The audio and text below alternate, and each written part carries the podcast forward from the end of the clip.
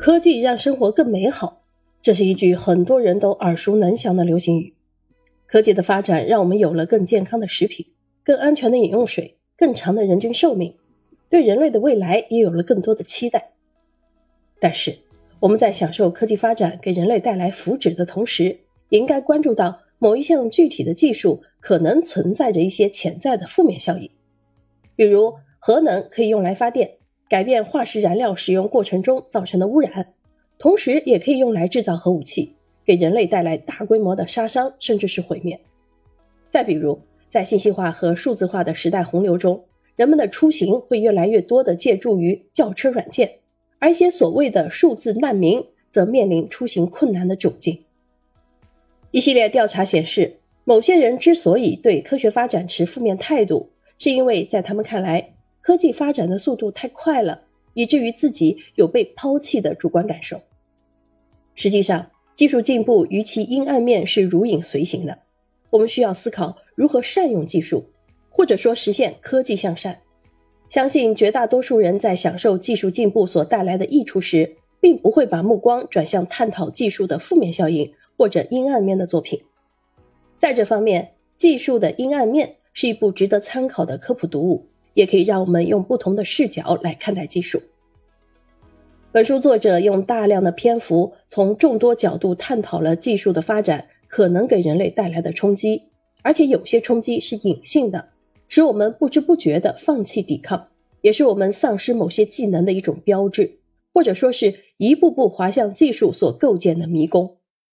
比如，自从引入卫星导航技术以来，很少有人学习如何查阅地图。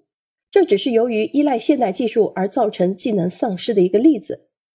很多人对这个例子会有所触动。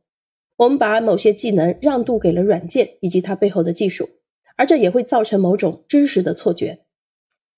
人们倾向于认为技术之所思即物之所思，但是实际上我们自己往往是一无所知。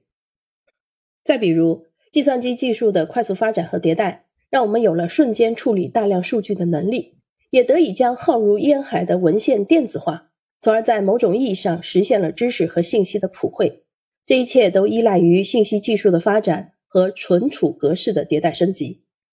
但是，每种类型的存储介质都会随着存储空间的增大和性能的增加，而在十年内消失。在这方面，最明显的例子就是过去的三点五寸软盘，如今几乎没有任何一台电脑可以打开。而在作者看来，这也是技术发展的阴暗面之一。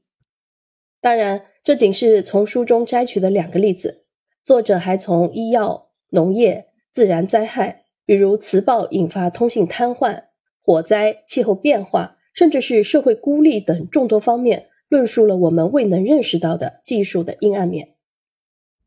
作者主张，对技术的依赖使得我们在某些自然事件前不堪一击，甚至给出了众多的案例和详细的叙述。不过，他依然秉持技术中立的客观立场。作者写道：“虽然本书的大部分内容都涉及技术创新的阴暗面，但是我认为全球开发和破坏的真正灾难性潜力与技术无关，而是与人口的扩张以及人的自身利益和人性有关。”技术只是实现自我毁灭的途径和手段，而不是原因。所以，决定技术发展方向的依然是人类自身。这实际上涉及到了哲学层面的问题：人类是否应该把自己的永续发展完全托付给技术，或者说由技术主导人，而非人来主导技术？这是个值得思考的问题。虽然表面上看来，作者通篇都在论述技术的阴暗面，尤其是。如果我们这一代人还不采取行动，必然会导致文明的崩溃，甚至人类的崩溃。